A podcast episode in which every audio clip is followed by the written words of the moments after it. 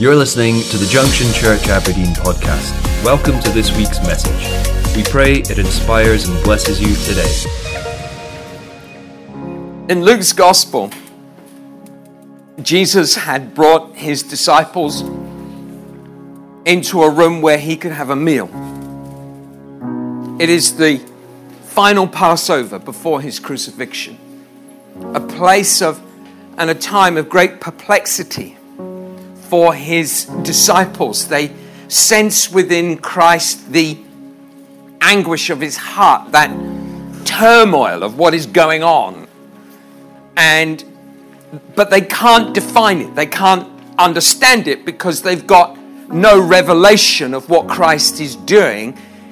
And so it creates this little bit of confusion with them. They know Jesus is doing and saying something. They just don't understand his words. It's not unusual for us to be in a place of perplexity when the Lord is doing something new and he's speaking to us. We just can't quite yet get the grip of what it is that he's saying because we haven't seen what it is that needs to be seen for us to understand it. It's like trying to describe. Have you ever been in an environment where someone's describing something to you you know nothing of? Cheryl's brother is a scientist, and um, he can often talk of extraordinary electronic scientific things. And he'll just start talking, not a clue. I understand every word that he says, I just don't understand the meaning of them. I don't understand the context. I don't, I don't have a physical picture. I can't see or feel it because I've not been there. This morning, as we take communion, I want us to go over the words of Christ and begin to realize what it is that He is doing and saying because even though we have the privilege of looking back at everything that takes place, we, we have the ability to see it. Yet it is often with our own hearts that we still miss it because our minds are still too clouded with our own thoughts. They're still overtaken by our own emotions, our feelings, our, our kind of commitments that we've said to ourselves the vows that we have spoken in our hearts. And yet, God wants to set us free, and some of those vows are going to have to be broken because they're vows of unbelief, they're vows of hurt, they're vows of rejection, they're vows of, of things that we have experienced that we never want to experience again. And as such, we don't, we kind of feel like we need to protect ourselves, but let me tell you something. I just want to let you know God is your protector. Yeah. Yeah. Over the years, Cheryl and I, in ministry, we've experienced many great joys and many great sorrows, many pains. People's hearts and lives, many are, many people come into our world, they're too broken to hold. And sometimes they won't allow the Holy Spirit to minister into their hearts and, and they're unable to they're unable to receive the love that we want to give them and so they will often reject that and that's quite painful. You know what that's like. You love someone but they don't receive that back and there's a rejection. And some of those pains and sorrows we've been through have would sometimes cause me to go i don't know whether i can go through that pain again. But the moment I say it, I realize I have to. because Jesus is my healer, my protector, and He's the reason why I stand here. He, you're the reason, He's the reason that you're here. So everything you've been through, you can continue going through. The Lord can take you through it, heal you, and take you through it again if he has to. Are you with me here? The enemy will find all sorts of things he can think to try and disrupt your heart. But when you have a revelation of what Christ has done, there is literally nothing that can uproot you. Nothing that can take you away. Your, your mental, your mind can think all sorts of things. But when your heart, the faith within your heart is established, then that is a concrete pillar. That is a stone which is deeply ground into Christ, into the very foundation stone of who He is, and nothing will shift. So Jesus brought this word in Luke 22, and He said this, and He said to them, Luke 22, verse 15. Then he said to them, With fervent desire, I have desired to eat this Passover with you before I suffer. For I say to you, I will no longer eat of it until it is fulfilled in the kingdom of God. Then he took the cup and gave thanks and said, Take this and divide it among yourselves. For I say to you, I will not drink of the fruit of the vine until the kingdom of God comes. And he took the bread and gave thanks and broke it, and he gave it to them, saying, This is my body, which is given to you. Do this in remembrance of me. And likewise, he also took the cup after supper, saying, This cup is the new covenant in my blood which is shed for you. Now, up until this moment, when Jesus is taking the Passover meal, the Passover is a wonderful Jewish celebration, a remembrance of the deliverance that they experienced out of Egypt. It is a celebration that God had come in time past and set them free. An incredible memory. But Jesus is speaking of something. And when he is saying, Do this in remembrance of me, he's speaking about something which is not just about remembering past, but it's speaking forward. Hmm. Because what many in the nation of Israel, the Jews, never realized that every time they were speaking, or every time they were taking the Passover meal, they didn't realize they were prophesying Christ. It, it was a, they were taking the meal, but they didn't under, they couldn't see the whole picture. See, Jesus said, "I have come to fulfill the Passover." This is what he said. Let me read it to you again. I I desire, I have desired to eat this Passover with you before I suffer, for I say to you, I will no longer eat of it until it is fulfilled in the kingdom of God.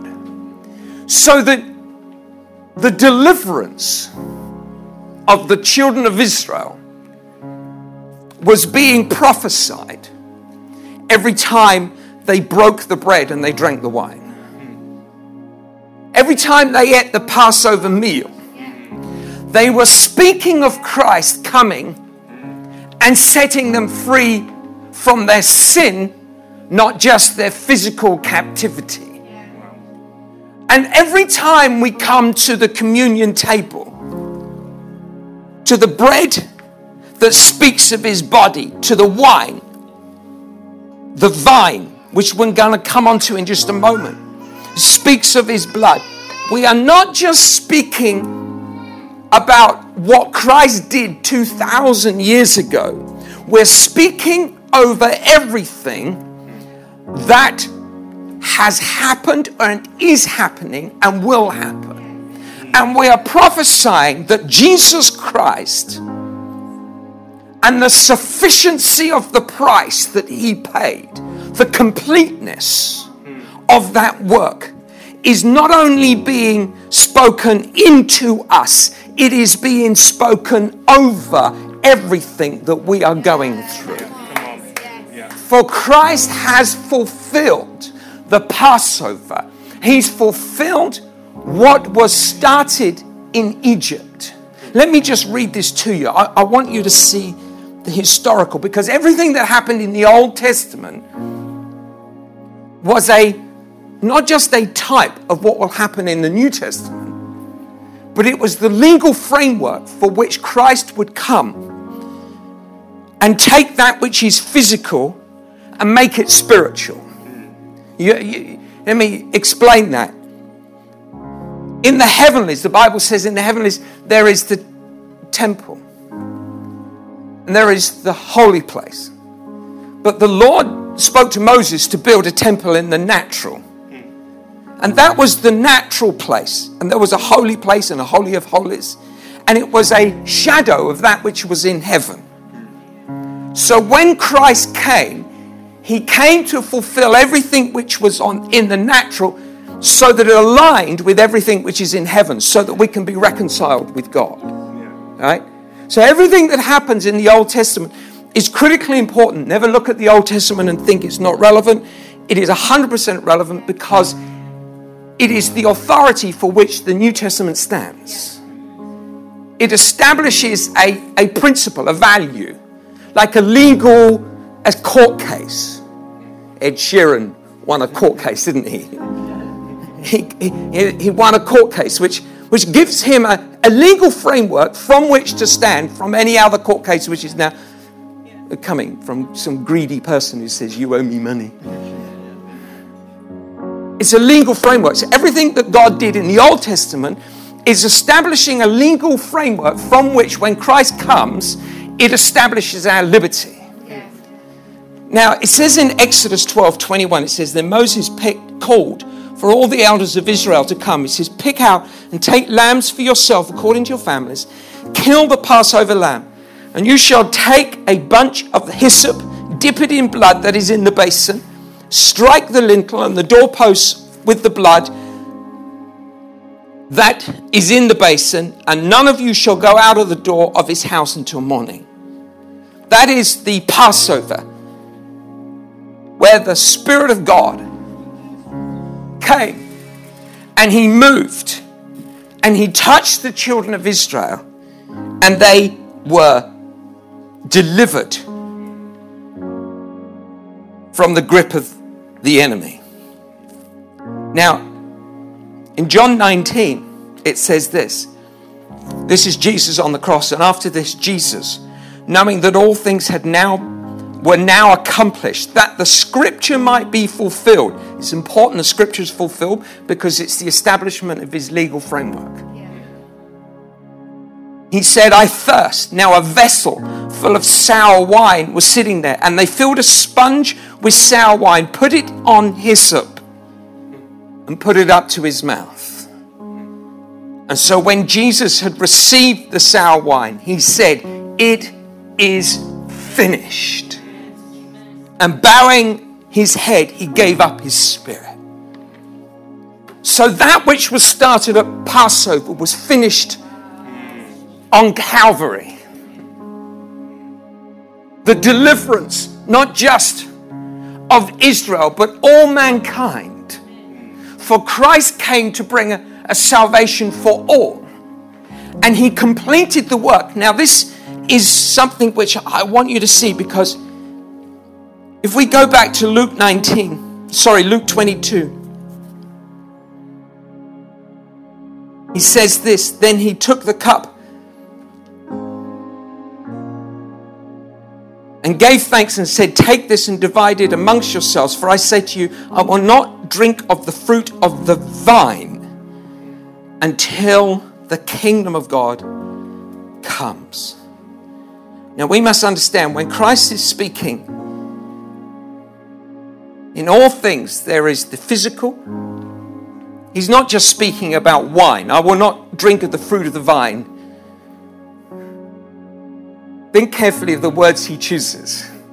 He's not just saying, Look, I'm not going to have any more Merlot. It's, you know, it's done until I've finished the job. He's not speaking about his favorite wine. He's speaking about not just the price that is his blood that is being shed. But where the blood ministers, look at this John 15, verse 1. I am the true vine, and my Father is the vine dresser. Every branch in me that does not bear fruit, he takes away, and every branch that bears fruit, he prunes that it may bear more fruit.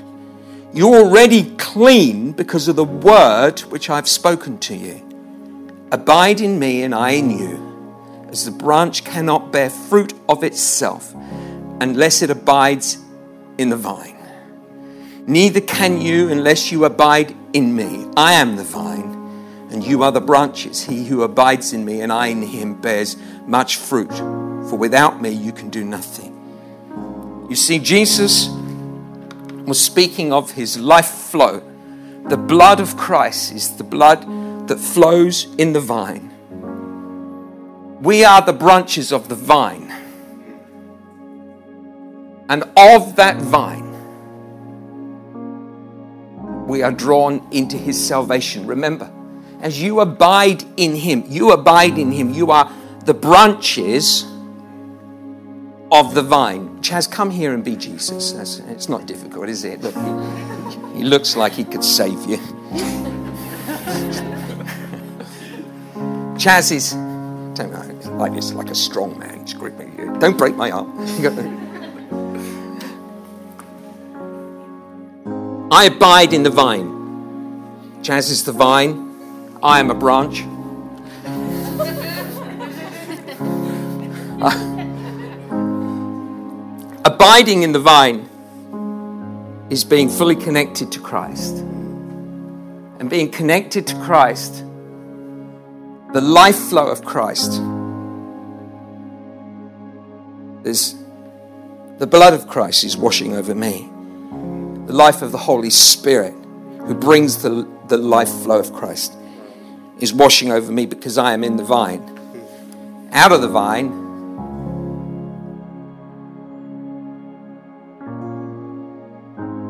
you can't, in the vine,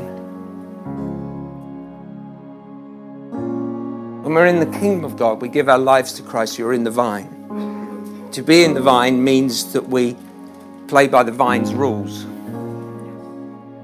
Vines was the right vine's rules. Love your neighbor. That's everyone. Love God with all your heart. Forgive because you're being forgiven. Humble your heart because Christ humbled himself.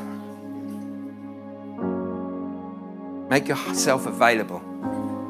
Because all of these strengthen the grip through which we receive the power and the fullness of the presence of God. Thank you, Janice. So this morning, in this very short message, let me just read to you this one more scripture I want to read.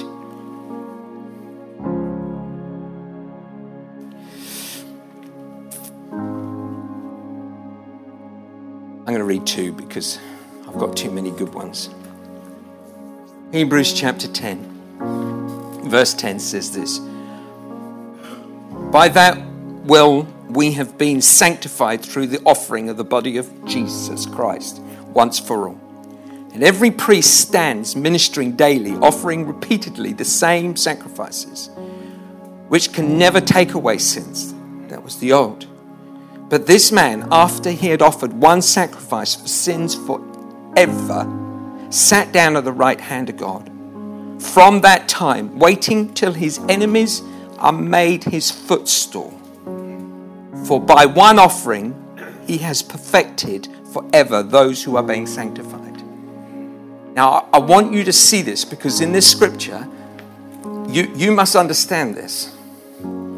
As we take communion, he says, Listen, for by this, by this man, after he had offered one sacrifice for sins forever, he sat down at the right hand of God, from that time waiting till his enemies are made his footstool. Now, listen, every time we take communion in faith, we bring another enemy into a place called the footstool.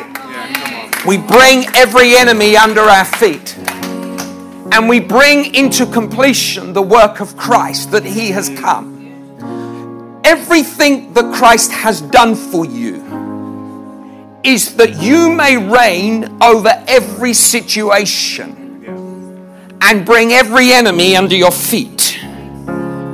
For the Bible says in Ephesians that Jesus Christ is the head of the church and we are his body. Step up here a minute, Chance. What a body. Makes me jealous. It's all right. You'll have one of these when you're 50. or you'll be working really hard not to. He's the head, we're the body. So the footstool is under your feet. Come on now. The footstool is under your feet because we are the body of Jesus Christ. And He reigns supreme. Thank you, Chaz. You go. That's definitely the last time I need you. So when Christ took the bread and He broke it, and He said, This is my body, which is broken for you.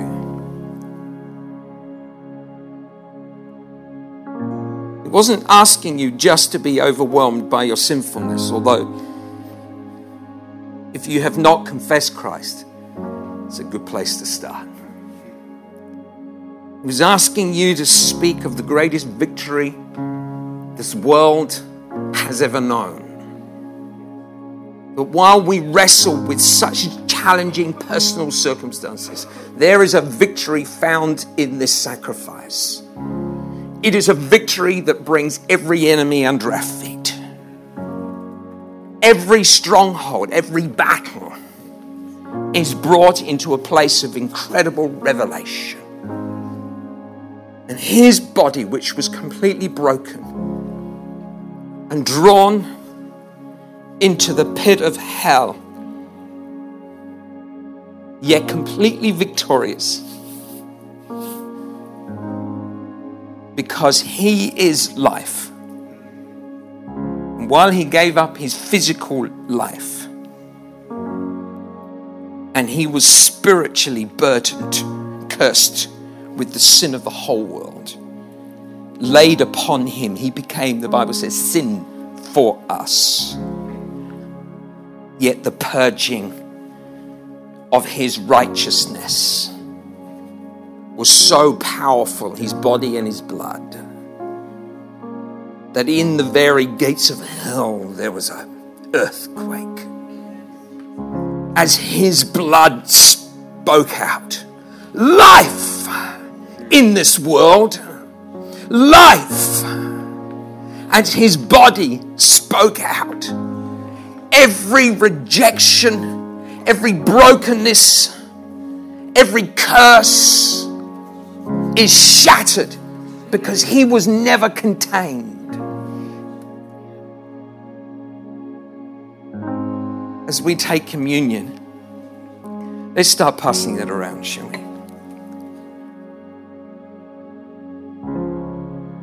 We're going to go back into worship, and the Holy Spirit's going to move.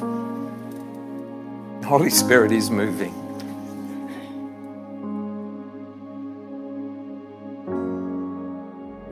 Thank you for joining us today. For information about the Junction Church, please visit thejunctionchurch.com. Have a great week.